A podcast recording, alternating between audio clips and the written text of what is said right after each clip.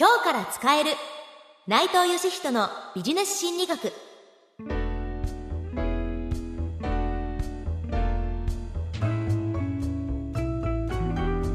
こんにちは。ナビゲーターの南雲のぞみです。この番組では誰でも最強のビジネスパーソンになれる心理学のメソッドをお伝えしていきます。今日から使えるビジネス心理術を教えてくれるのはこの方です。心理学者の内藤義人です。内藤先生よろしくお願いいたしますよろしくお願いしますはい、それでは早速第2回のテーマはリーダーシップです。まずはこちらのスキットをお聞きください。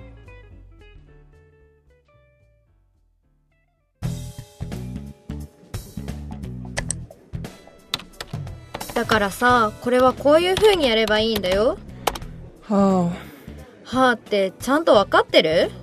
あ、はい。ま分かってればいいけどじゃあ次からは今教えたみたいにやってねあ、はい。ありがとうございました。うーんいきなりリーダーに抜擢されたけどマネジメントって難しいなリーダーシップってどうすれば身につくんだろう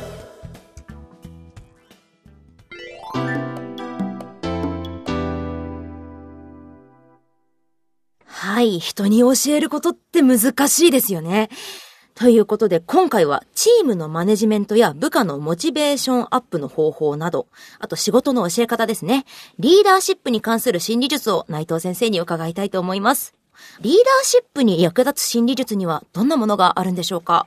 えまずですね一つ目に心構えと言いますか、はいここはですね皆さんが勘違いなされるところなんですけどリーダーシップというのは実はですね威張ることではないんですよねええ。要するに自分がその上に立つということはそれだけその偉そうな態度を取るとか、えー威張ってね、えー要するに命令して怒鳴りつけてというような形のリーダーシップをこう皆さん想像しやすいんですよ。ちょっと圧をかけちゃうとそういうか。ですね。ところがですね、あの、南カリフォルニア大学のほウォーレン・ベニスというリーダーシップのもうお第一人者の研究者ですね。ええの方がこう調べたところ、こうトップダウン式といいますか、上から下に一方的にえー命令を押し付けるような形のリーダーシップというのは実は神話に過ぎない。はあ。実は大間違いだということがこのベニス先生がこう言ってるわけですね。ええではどういう形のリーダーシップがいいのかというと、部下を尊重して、部下を大切にして、部下と信頼関係を結んで、一緒に頑張っていけるようなリーダーほど理想だと。はい。部下と信頼関係を。はい。ですので、そういうリーダーシップを目指すということが非常に重要な心構えになります。そしてそれに関連して二つ目になるわけですが、はいじゃあ具体的にそういう要するに部下を大切にしてとか、部下を尊重するリーダーっていうのはどうすればできるのですかというお話になるわけですけれども、一番簡単なのはですね、はい。褒めることなんですよ。まず褒める。ええ。ですから、いいリーダーはたくさん褒めるリーダーです。ああ、でも褒められて悪い気はしないですもんね。ですから、その褒め上手になることが、いいリーダーになるための大前提といいますか、ええー第一条件と言えるわけですね。まあこれについてもお一つう裏付けをお話ししますと、ノースカロライナ大学のはい。ドーソン・ハンコックという先生が、あの、学生を集めてリーダーシップ訓練というのを受けてもらいました。はい。ただこのリーダーシップ訓練というのはインチキな訓練で、ほう実はですね、えー何をするのかというと、こう、お教えする先生が半分のおグループの方は褒める。ああ。残りの半分のグループの時には、そのリーダーシップ訓練を受けている時に褒めないというああ。ようなあやり方で、二つのね、えーグループに接し方を変えてみたわけです。ええそしてまあそのリーダーシップ訓練が終わったところで、じゃあ皆さんにこう自宅でね、やっていただきたい課題があるんですよということで、宿題を出しました。はい。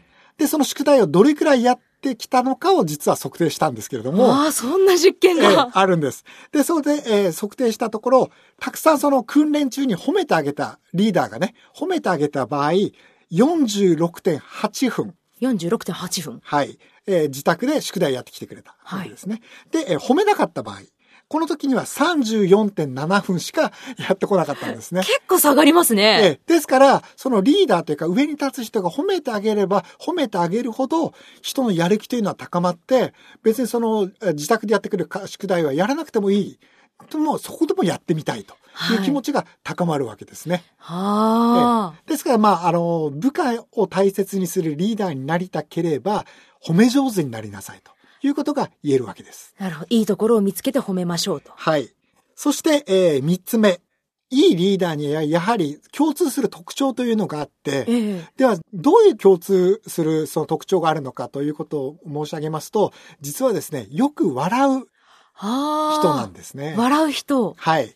ですから、たくさん笑う人ほどいいリーダーになりやすいですよということが言えます。へえ、それは何か、あの、あるんですか？これはですね、ブラジルのサンパウロ大学という大学があるんですが、はいそこの大学の心理学者で、シモン・サラという心理学者があやった実験なんですけれども、ええ。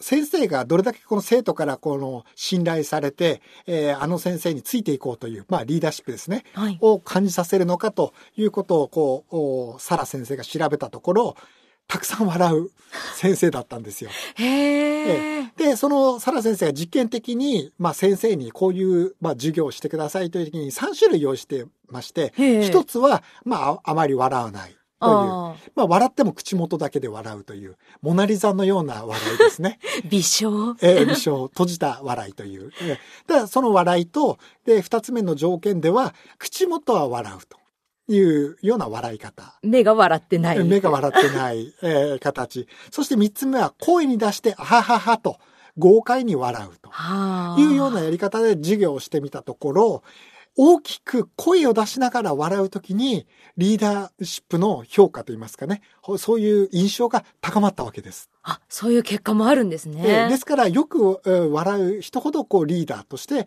えー認識されやすいので、はい。ですから、まあ、リーダーになった時には、とにかく声に出して、えー笑うとはあ。いう心がけで、えーまあ、部下に接するということが重要になるわけですね。常にもう、なニヤニヤするっていう笑いじゃなくて、ただ、単純に、そうですね。あの、隣のフロアまで聞こえるぐらいの声を出して、あははと、こう豪快に笑う。えーえー人ほどこう、リーダーとして、あの人はやっぱりその、やっぱり大物感が出るわけですよね。豪快に笑うという。あ、そうですよね。ええですから、あーまあ、面白いことを言った時には、くすりとこう笑うのではなくて、自分でこう、まあ、自虐的な笑いでも何でも結構なんですが、楽しいことがあった時に、とにかく大きな声で、あははと声を出して笑うということがポイントになります。なるほどです。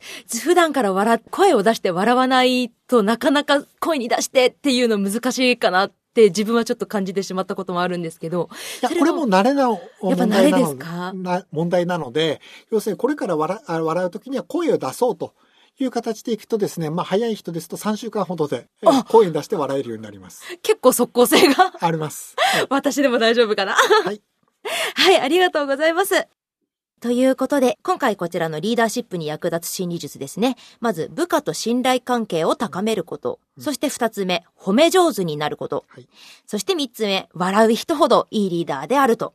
こちらですね。普段から皆さんもぜひ大声でガハハと声に出して笑ってみてください。そしたら皆さんいいリーダーになれると思いますので、ぜひ実践してみてくださいね。